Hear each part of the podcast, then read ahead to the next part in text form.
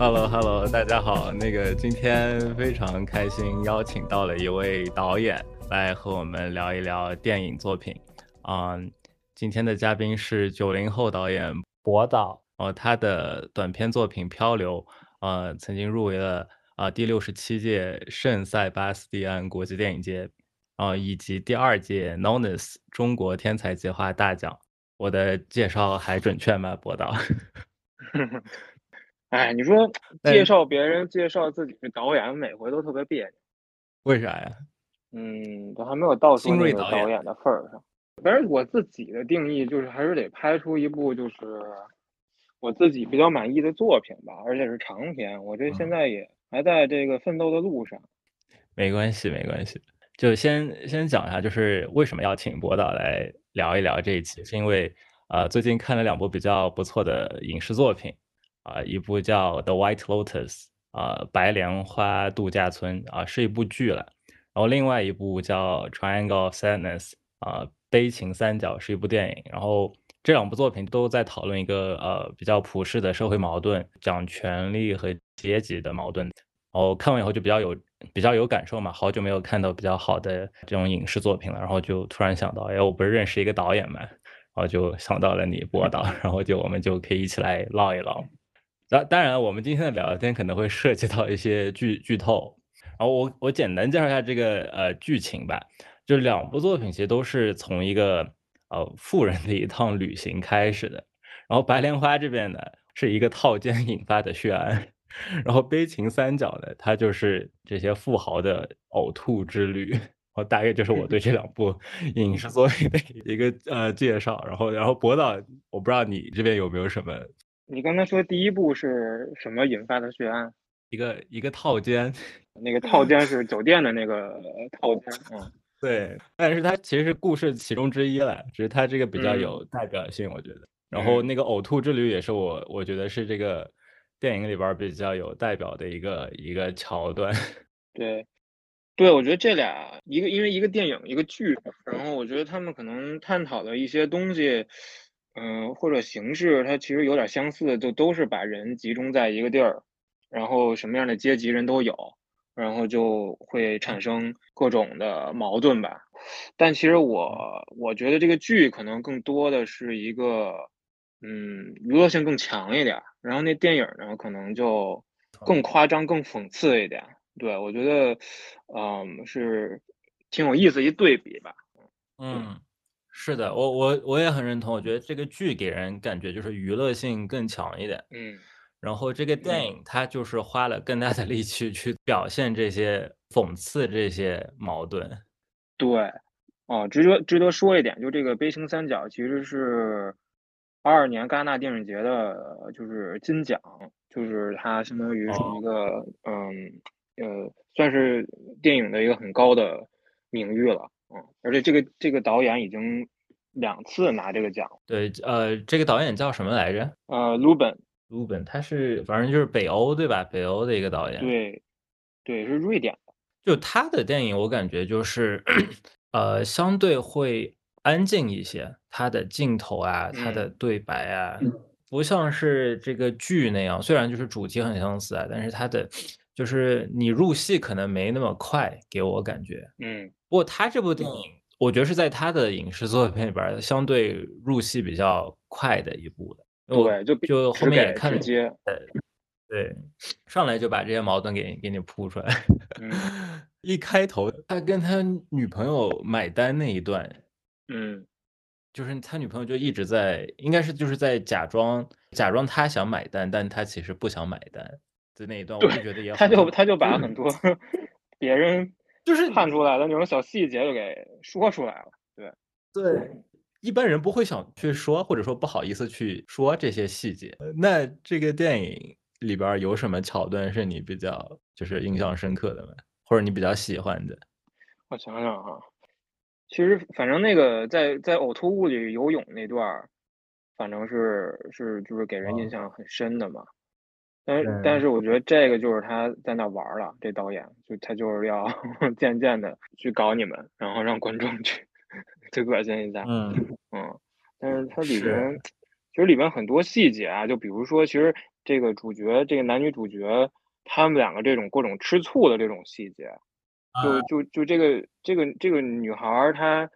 在一开始的时候就其实挺故意让这男的吃醋的。你你记得他有一个这个那个好像是船帆，就是那个一个员工，对吧？那个然后那女的就老看他，然后 对。然后这个男的就就吃醋了，而且他他他挺逗的，就是这男的真的就是把不藏着掖着，他就把所有的心里话都都说出来，其实就是跟跟我有点像啊。然后之后不是还有一个富 豪，就他把男性的心里话都说出来了。对对对，他他这里边这个男性就不是一个说好像西方男性那种。嗯，就是那种他这个还挺挺敏感的，一些男性他们就会觉得我是个男的，我不能表现这种这是软弱呀什么的，我对，就这种就不能不能男性他不是敏感的，他应该是果断的，他应该怎么样？就反正就他讨反正讨论这事儿，其实这个后边还还一个点就是他，你还记得他他女朋友还有跟那个有一个大富豪的是女女朋友还是老婆在一块喝酒，然后有一个。看上去很屌丝的一个老头儿，一个人喝酒，对，然后结果没想到那个人我操巨有钱，就是让他们随便喝，然后那俩女的也变得非常的讨好吧，然后他女朋友又在人家前面跳了个舞，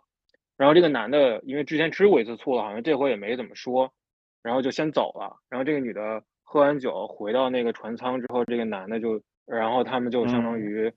呃做爱了。其实这个就也挺很经典的，就是用用性上面一种征服吧，来挽救自己的一种尊严和敏感。就反正这些小细节，我觉得都挺有意思的。我觉得这个导演他抓的还挺挺准的，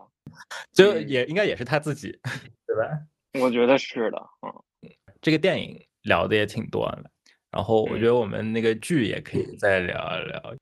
那这剧你你给你印象最深的点是啥？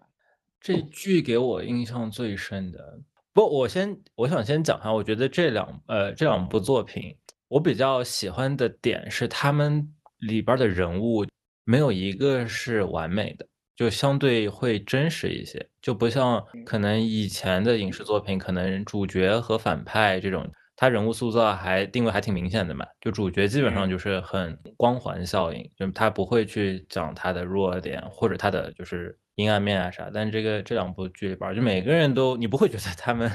是好人，就没有一个人是是很完美的、很好的。对，都不是好人。对对，都有瑕疵。就我就会觉得这样就是他是真实，就是就人就是这样的。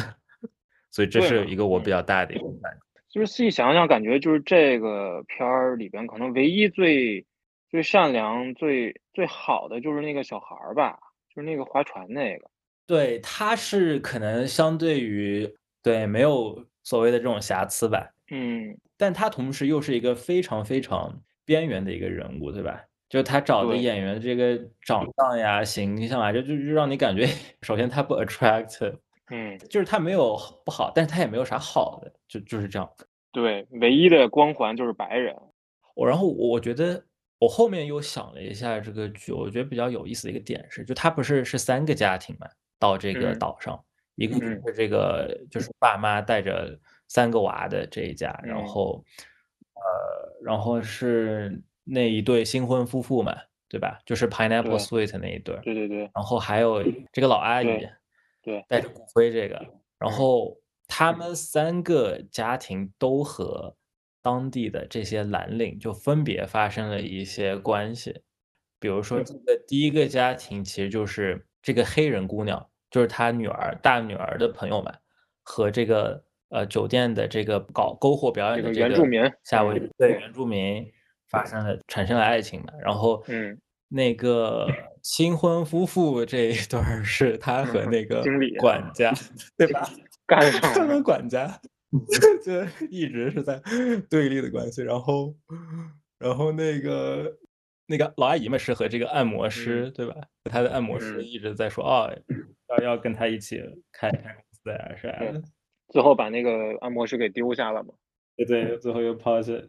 反正就是我后面想想，哦，三家人都是分别有和就是阶层之间的一个呼应关系。对，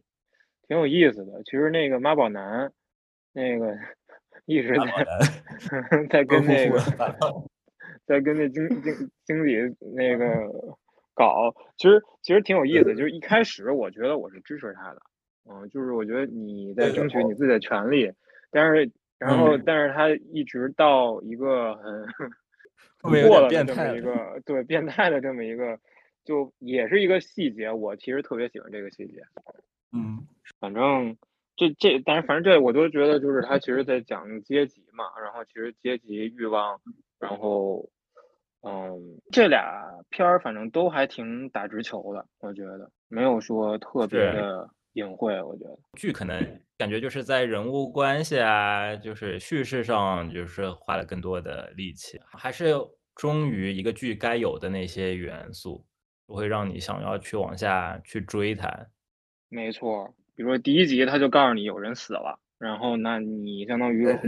就看看这个到底这个人是怎么死的，死的人是谁嘛？对，他的节奏比较快捷一点，紧张一些，对，就不会让你就是闲下来。电影确实要更就是探讨的更犀利，更嗯，它更严肃一点。电影，对，这个也是我想和你就是聊的一个话题，就是说，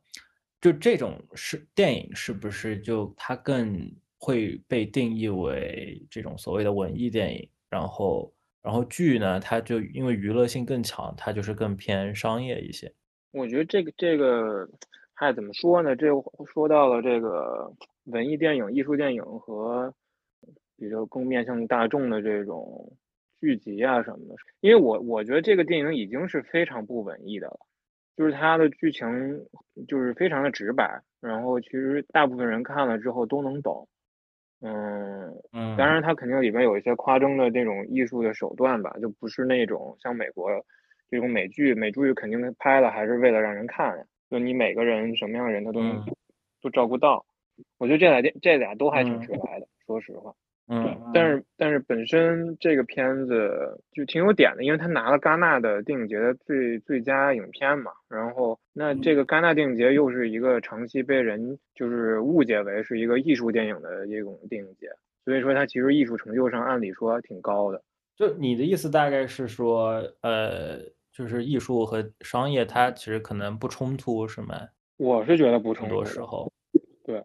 商业的目的可能更多就是说。考虑到就是营收啊这些，所以他可能会不得不为了要触达更多的观众，我可能要把娱乐性做的更多一些。但是我其实想要和艺术电影其实一样的嘛，我其实可能也都是可以去讨论一些比较严肃深刻的一些话题。我觉得是的，就是其实这个我真不觉得这两个是冲突矛盾的，反而他们两个如果结合起来的话，是最有魅力的，也是我最我最喜欢的一种。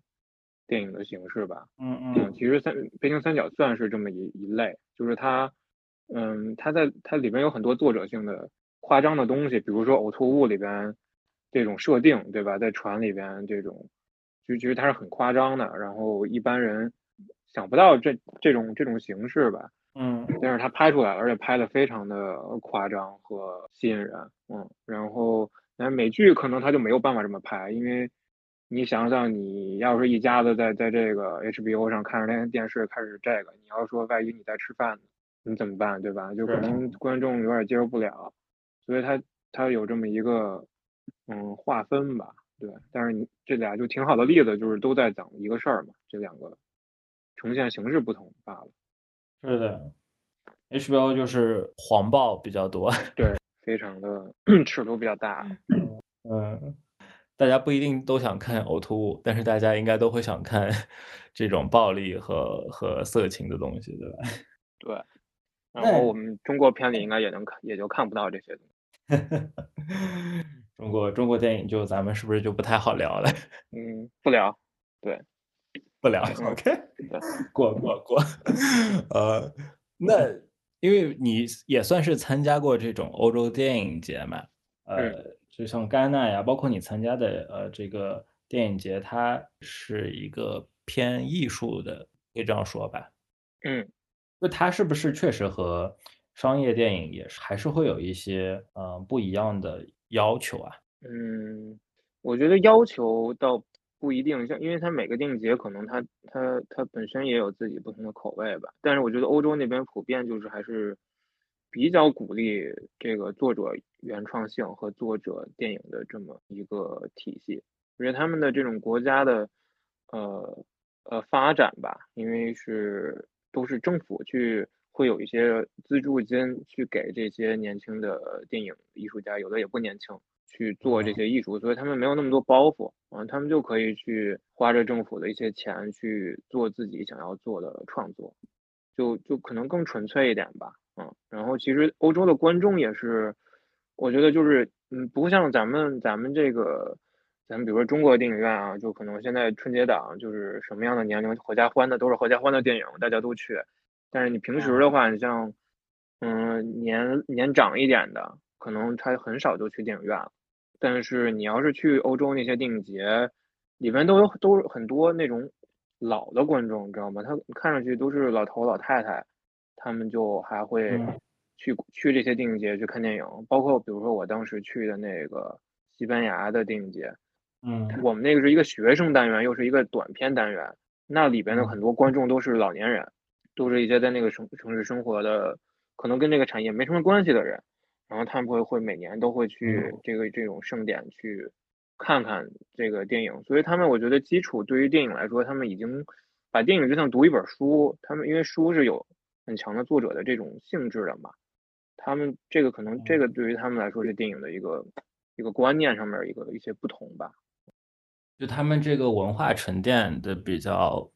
就是厚重一些，就他们有这种就是有这种习惯去看电影。就各个年龄段的人都会有，对对对，尤其电影在欧洲在最早的时候发展出比较各种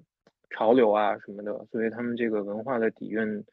嗯，还是蛮蛮深的啊。对于这些曾经的那些影迷来说，他们到至老还都是影迷，对他们就是喜欢看一些新奇的作者的表达。是不是说，就是这种电影节，其实它的评判标准也没有那么的。单一可能有些本来是偏娱乐、偏商业的影片，它也是有可能会去入围这种电影节的，是吗？对，因为因为我的理解啊，其实这个比如说像戛纳电影节，他们就是想给世界看到，首先他们觉得自己就是全世界最好的电影节，然后他们想让世界看到全世界的电影都在发生什么。就比如说前前几年那个韩国电影嘛。就是韩国的电影，其实现在发展的非常的类别非常多，有特别作者性的，然后就是也有那种极其商业的《釜山行》，像你提到过，那《釜山行》能进到戛纳的一个主竞赛单元，它就是一个完全的商业片、僵尸片。那我觉得就是戛纳电影节想要告诉世界，OK，你你来看一看现在韩国电影的这么一个工业的水准，嗯，和和现状吧，对。所以，它它不一定非得说一定要说艺术电影，可能更多的他们还有一种责任，就是告诉大家全世界，说现在世界的电影的格局，嗯，哪哪些东西是值得关注的，嗯，就是除了好莱坞电影以外，其实还有很多 各种各样的电影。对，就是他们可能还会选一部电影去来代表这个国家当今的电影的这么一个现状，所以就还挺挺奇妙的，嗯，呃，这些电影节是不是？它也是有一个自己的，就是所谓的滤镜，或者说它对不同地区的电影，它会有自己的一套，呃，我不知道算不算 stereotype，就是算，我觉得是有的。你看，你当时咱中国片、国产片那时候去那些欧洲影展的，都是，比如说像贾樟柯导演啊、张艺谋。陈凯歌他们都还是讲一些比较社会现实的东西，然后那个时候可能西方就就其实他们那些电影节都是以一种资助你，然后告诉世界这个国家在发生什么的这么一个，而且发生的经常都是一些不太好的事儿，来告诉大家，OK，我们关注到你们了啊，是一个其实挺有点自上而下的一种感觉吧，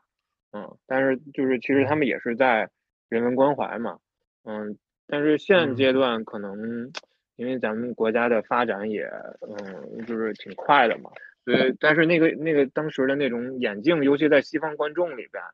我们中国是什么样，可能还一直存留着类似一点点的这种 遗留吧。所以你可能 咱们说的这种有色眼镜 stereotype，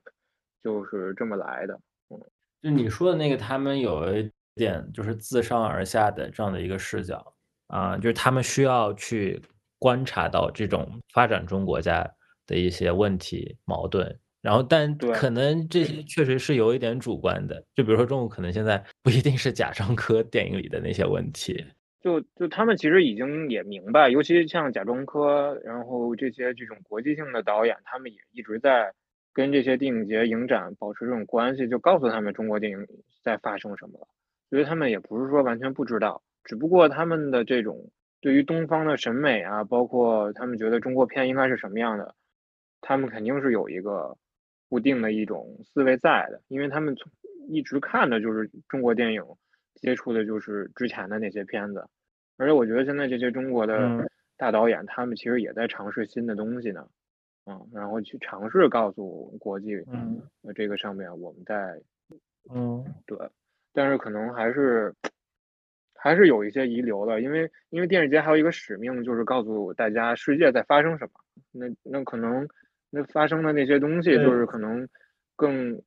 夺别人关注的，就是那些正在发展中的国家，他在经历着什么？对，就是为什么他觉得中国电影就应该是贾樟柯那个样子的？我也觉得还挺有意思。还有包括那个毕赣，毕赣对吧？毕赣啊，因为我还是觉得，就是他们还是提倡作者性吧。然后像贾导、毕导，他们都是作者性非常强的，尤其。在以前的一些作品上，然后嗯，又反映了一些社会现状，所以就就非常容易被看到。咱们国家电影就这其实太复杂了，就中间原因，这个反正就是就是其实那个也说说明就是可能很多人就是说我们凭什么我们拍的电影要被你们西方价值观给给评论，对不对？那我们有自己的一个。评论体系，我不需要再去你们什么什么这个电影节、这个电影节的认证了，我们就走自己的电影的路。反正也有这种说法啊，有这种声音，有这种声音在，嗯嗯，就正反着看这看待这个问题吧，嗯，好吧，感觉再聊下去不能聊了。对，但是我觉得去国外影展。我去，我觉得去国外影展非常的爽，就是首先你在不同的国家，然后你你跟不同的国家观众去交流的时候，因为不是所有的电影就是国外观众他都能明白，你知道吗？所以你有些时候你能验证一下自己这个片子你在讲的事儿是不是非常的 universal，对吧？然后。你说的就是这个西班牙的这个圣塞巴斯蒂安，对我当时就去去了一趟这儿，之后剩下的都都被关家里了。哎，那你去那那个电影节的就那那段时间，你每天都干嘛？我想想啊，我现在得睡觉。我操，就是有些时候你那时差真不是搞的，就从从 对，然后然后然后就是参加自己的电影的放映嘛，然后放放映完了就跟。观众去交流，其实这个我是觉得最还有其他的同样入围的这些创作者，每个国家的都都有，就其实交能交到很多的好朋友，就是到现在还能有联系呢。我觉得这种这种促进这种交流其实是特别有意思的。哎，你前面说到那个就是和观众的互动，它是就是你那个电影就是放映完了以后，就是会有一个这种相当于。什么座谈会一样的？对对对，他就会请你到台台前，然后主持人就会问一些问题，然后现场观他就会让现场观众给你提问，然后你就可以跟他们去做交流。对，感觉有点像上课的那种感觉，critique 是吧？哎，我跟你说，就是哎呀，每一个导演的这个 ego，我觉得，因为你也你也去上过艺术学校嘛，就是就是大家的 ego 都还是挺挺大的。嗯，就就其实就跟这个北京三角里边这种，我只是说打直球，所以在台上那种感觉其实 非常好，让你觉得哦，我靠，我其实拍电影真是太苦的一事儿，就是一般人我我真真真不想干这事儿了，我都。但是当你这个最终站在台前，然后你就会有一种呃一种一种感觉吧，就是能让你继续做下去，然后觉得这一切都值得。也也有一种虚荣心在吧？我大概能理解，就是说，因为你就是你花了很大力气做了一个东西出来以后，然后你嗯是直接的得到了一些反馈，然后你就会嗯觉得做这个事情被被理解了，或者说你被理解了，就产生了一些连接。是，因为其实或者呃，最俗的一句话就是你被崇拜。啊，就就哦他们都是说你好嘛。嗯，因为这种小短片儿，可能就大家也没有说骂你什么的，因为你要没有说特别的 那种那什么，就是你还是嗯就自我感觉良好吧。说白了，我也不 care，就是说你喜不喜欢，真的。哎，那你你比如说你有接受过这种负面的你有收到过这种负面的评论吗？就是网络上啊，或者说那个电影节啊什么的。电影节没有，就是我觉得直接骂你这种事儿还挺少，我没遇到过。但是豆瓣儿反正有嗯评论，我有时候会看一眼，然后嗯会比如说有打低分儿的，嗯。嗯，然后那你会会对你会有什么影响吗？其实没太大。首先，因为因为我知道，就是我拍这个作品它，我自己也也觉得，它它可能是我在那个阶段的自己所能做到最好的了。它并不一定说它一定就是没问题，而且我在做的时候，可能就没有想着说所有人都会喜欢，因为因为我拍的那个可能也是有一定的实验性在里边的，所以其实我当时。呃，所追求的就是只要有有一部分人能能能接受、喜欢它，其实我就达到我的目的了。对，那你就其实你还是能接受就是负面评价的，总的来说。就因为可能有些人就是很受不了这种网络暴力。我我目前还好，因为也这毕竟是个短片嘛，然后我觉得没有太多的顾虑，因为我还继续要拍下一个作品呢。就是每一个作品可能嗯都会、呃，或者说在进步吧。所以之前那嗯个有有人不喜欢，我觉得就就特正正正常一事儿。但是假如说一我看到过之前有一些甚至那种豆瓣评论里，就连这导演的人都开始人身攻击了，我啊我这可能我有点接受不了。其实其实现在国际上也有很多那种骂作品其实连着人的，你知道吗？其实这哦就抛出一问题，我问问你吧，你觉得这个这个艺术家的作品和他这个本人，嗯，是嗯一定要挂钩的吗？呃，我觉得不用挂钩，不过可能也是得有个度吧。嗯嗯，比如说国内艺人啊什么的，比如说生活不检点啊这种问题，嗯那我觉得那种我觉得还好，不用和他的作品挂钩。对，我就就看就看他多不不检点了。你要说上升到，嗯对吧？上升到这个 human trafficking，那可能还是是吧？对对，但是就是话说回来啊，比如说有一些导演他拍的作品是特别极端的，嗯，就比如说，嗯，他展现的都是比如说各种癖好啊，呃，性啊，但是嗯，你想说是不是那个那个罗曼？哎，他叫啥？波兰呃，斯基？对他他算一嗯个他算一个就是近几年被争议的很多的一个一个案例吧，嗯就是罗曼波兰斯基嘛，应该是他对吧？嗯就是他拍了很多非常经典的，像《Rosemary's Baby》，我其实是我其实没看过他的电影，但我就一直就是看到这种报道，就是说他说他这个人确实也是有点问题的，是吧？对，反正还就就不是他是作为导演，他好像当时陷入了一个就是性侵的这这么一个丑闻，而且好像是未成年，然后然后他就被各种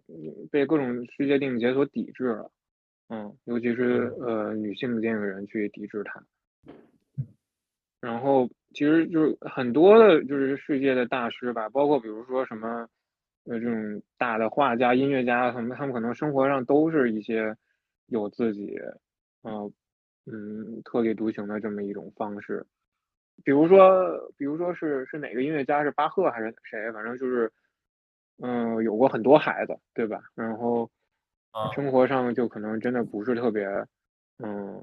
说嗯。现在的这种价值观吧，就可能接受不太嗯。了。但是你不能否认他是伟大的呃作者，嗯、和做出了伟大的作品。然后，但是到了现在的这个社会上，大家就会把呃这个作这个作作者本身和他的作品画画了一个，就好像他这个你的作品你不能脱离这个人去看待了，嗯嗯。对，就这事儿其实我一直也是在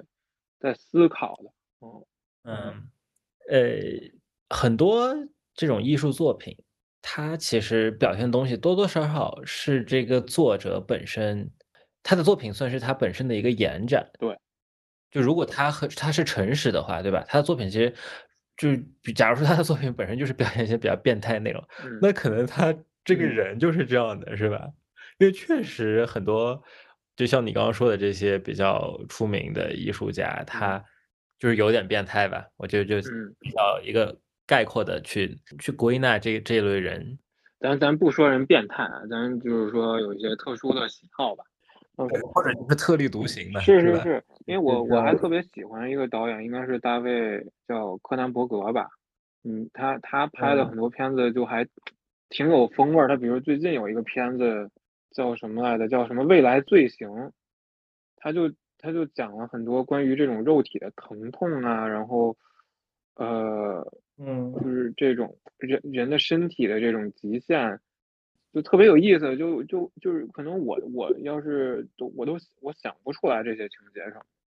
嗯，那这个我觉得就是挺有魅力的一件事儿。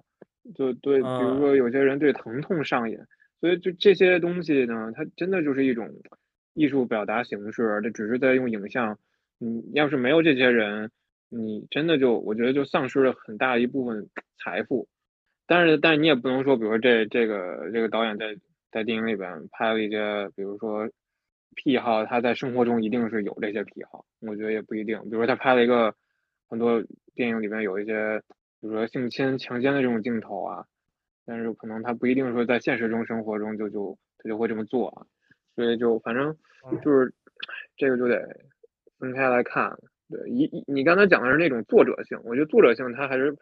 反映这个作者本身对什么东西感兴趣的。但是比如说一些小的具体情节，它也不一定是这个哦导演现实中会做的事儿。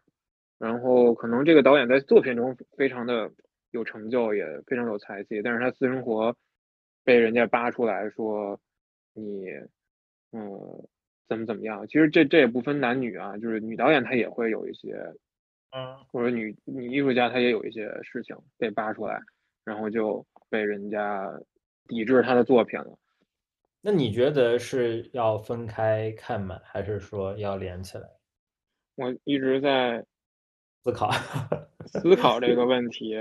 我本能上来说，可能还是希望来尽量分开来看的。嗯我觉得看这个尺度卡的有多紧吧，因为像国内这种，我觉得是，啊也不是国内吧，我觉得其实每个国家都有 都有它的一些标准，对，我觉得这这个紧密程度就得看当今的这么一个呃政治和文化的这种风向标了。嗯你在这个潮流里边，你可能就是会被区别的看待。我觉得这个也不是说完全没有意义的，嗯，但是可能在这个历史长河里啊，就就可能最后最后最后留下的还是一个真正的艺术品被留下，然后这个艺术家的故事可能就会被淹没。嗯，有道理，我我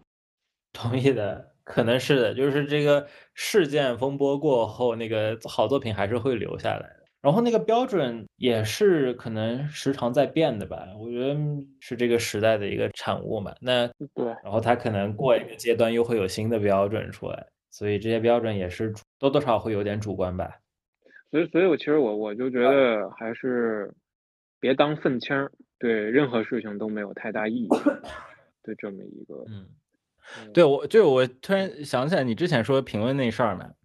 我因为我也会收到负负面评论，我第一次看到会有点生气，但后面我就说服自己，对吧？我把它变成一个公开的东西，就代表我也要接受它是 part of the deal。我我可能有一段时期，可能还真挺想删这些负面评论的，可能每个人都有这个虚荣在吧，但是会的，会，嗯，其实就是你当你收到的第一条不好的评价的时候，可能会对你还是有点影响的。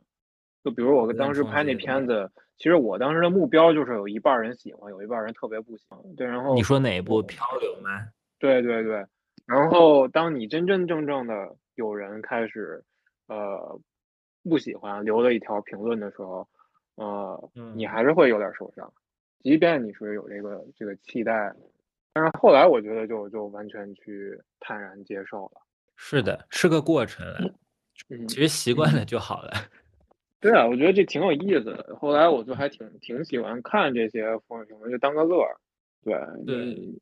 因为我是觉得有些人他说的虽然不好听，但是我后面就是 冷静下来，我想想他说的是对的，然后我就觉得 OK，就是等等你平静下来以后，你要是再能再去分析他说的那些反馈，然后嗯，他会变成一个就是你可以可能可以让你下一个作品会做的更好。我觉得是还是收到过什么样的负面评价？我想听。我的就因为毕竟我这个可能也不是像影视作品那样吧，我也没有要表达太多东西，我其实就是采访人啊。就大家给我的负面评价一般都是说啊，你可能就是你们这个讲的有点散呀，或者你的录音录的很不好。就我说到最后就是 你们这个音质太差了。所以反正也是挺有意思，就是你的受众。有时候你的受众多了以后，你肯定会面临这个问题，因为每个人他需求的东西是不一样的。嗯，所以为什么也是豆瓣评分，对吧？有些它评分不高，就是因为他面对的受众不一定是这个电影想要沟通的人，那他他可能就会不满意。嗯，还是挺有意思。所以其实大家有这些期待。对，被骂多了就习惯了。说明对，还是得需要听到更多的骂声。对，就因为本身我也是想和观众做一些连接嘛，或者说就表达者他的目的就是和听众、观众做连接，找到一些共鸣，被理解，希望被。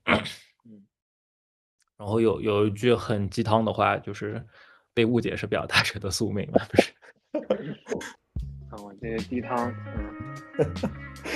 这个上升的是不是很好？非常好，满满的正能量作为结局，作为结局。